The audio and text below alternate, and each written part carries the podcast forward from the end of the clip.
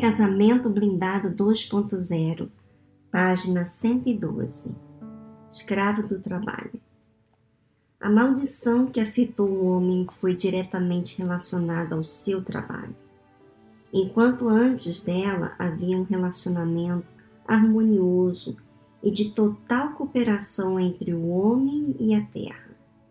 Depois da maldição, a terra se tornou inimiga do homem não haveria mais cooperação, mas sim uma luta, um labor, uma contenda entre a natureza e o homem. Era como se a terra relutantemente passasse a dar o seu fruto ao homem, e muitas vezes espinhos em vez de frutos. Essa condenação perduraria até o fim da vida do homem quando este, então, finalmente perderia a batalha e voltaria para o lugar de onde veio o pó. Note que até aqui não havia morte. O homem foi criado para viver para sempre, mas o seu pecado limitou seu tempo de vida na terra. Portanto, quando Deus uniu Adão e Eva, o plano não era até que a morte os separe, mas para toda a eternidade. Considere uma, uma agravante. O homem foi designado o provedor da família. Quer dizer, não há como ele fugir dessa maldição. Ele tem que trabalhar e trabalhar para tirar o sustento de uma terra que se tornou inimiga dele. A pressão de sustentar a família, de ser o caçador, de não deixar a família passar necessidade, faz o homem cobrar de si mesmo o resultado do seu trabalho. É uma questão de honra, de orgulho próprio, de satisfação aos pais da esposa e até mesmo de senso de valor próprio. Este impulso de querer provar o próprio valor através do trabalho, de suas conquistas, está no DNA do homem. Por isso, a maior frustração que um homem pode passar é o fracasso profissional.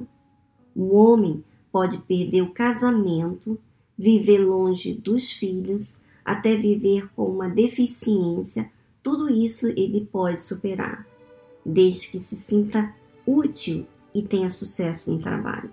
Não quer dizer que será feliz, mas seu ego estará mais satisfeito pelas conquistas do trabalho do que por qualquer outra coisa. Essa é a sua maldição, a sua carga. A maldição faz se sentir sempre insatisfeito, não importa o quanto tenha conquistado. Dificilmente você verá um homem dizendo: Estou realizado, consegui todos os meus sonhos, vou parar por aqui. Se ele trabalha noite e dia por um objetivo, coloca todas as suas forças e alcança um bom resultado, normalmente ele diz: poderia ter sido melhor. Ele nunca acha que ele chegou lá, está sempre se cobrando.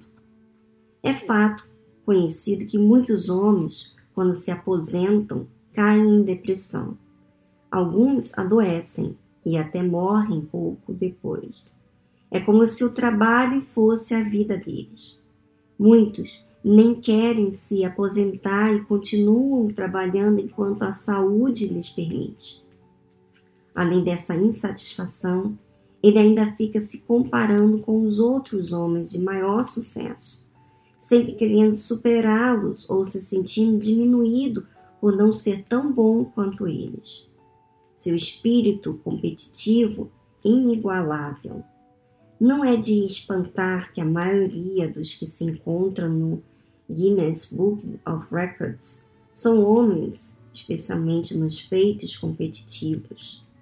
Para se ter uma ideia, há uma categoria neste livro na qual 16 recordes foram quebrados por homens, sendo que um deles foi quebrado por uma equipe de 12 ginastas alemãs. O feito o maior número de cuecas vestidas em 90 segundos por meio de um salto mortal. Estão imbatíveis desde 2011, com 95 cuecas. você com certeza não encontraria 12 mulheres dispostas a competir por esse tipo de coisa. E como isso afeta o relacionamento? Você já deve ter adivinhado. O tempo que um homem passa no trabalho não é uma das questões clássicas pelas quais a mulher reclama dele. Não é a tendência de gastar o dinheiro que suou para ganhar. Uma das principais reclamações que um homem tem da mulher Agora você sabe o porquê. No início do relacionamento, durante o namoro, o homem vê a mulher como uma conquista, ou seja, um trabalho. É como se fosse uma competição. Quem vai ganhar a menina? Quem ela vai escolher para ser o, ser o seu namorado? Então isso motiva a trabalhar para ter, pela atenção e pelo coração dela. Mas quando finalmente a conquista, e se casa, vira as atenções para o próximo desafio, que sempre tem a ver com algum trabalho. Por isso, ele mergulha no trabalho e deixa a esposa quase morrendo de falta de atenção em casa. E quando ela reclama, ele olha para ela perplexo e pergunta: Mas você não vê que eu tenho que trabalhar? Estou fazendo isso por você. A primeira metade da frase ele acertou.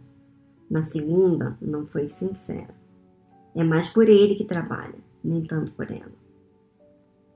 A maldição do trabalho faz o homem escravo do sentimento de realização, o qual ele raramente consegue obter. Na busca por ele, vai sacrificando a família, a esposa, a saúde e outras coisas tão ou mais importantes. Peça para o marido conversar com a esposa sobre a família, o relacionamento, e ele não tem assunto.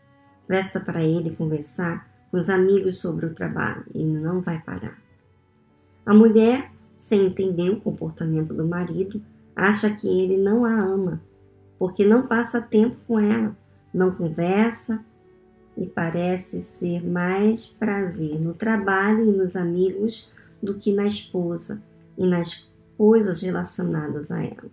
Mas é um erro levar isso para o lado pessoal, achando que há algo de errado com um ou com o, ou com o outro. O que ele vai fazer? Como deve lidar com essa maldição e ajudar o marido? Primeiro, precisa entender a maldição que caiu sobre ela. Bom, então semana que vem você vai saber mais sobre a maldição agora da mulher. Falamos hoje do livro falando sobre a maldição do homem, que é, não para de trabalhar, precisa trabalhar. A sua autoestima é elevada por conta do trabalho, do, da resposta ao trabalho. E por quê? Porque Deus é, falou, né? Você, vi, você tem visto, você viu pelo que aconteceu com Adão e Eva, o que Deus lhe falou ainda continua hoje. Por isso é essa situação.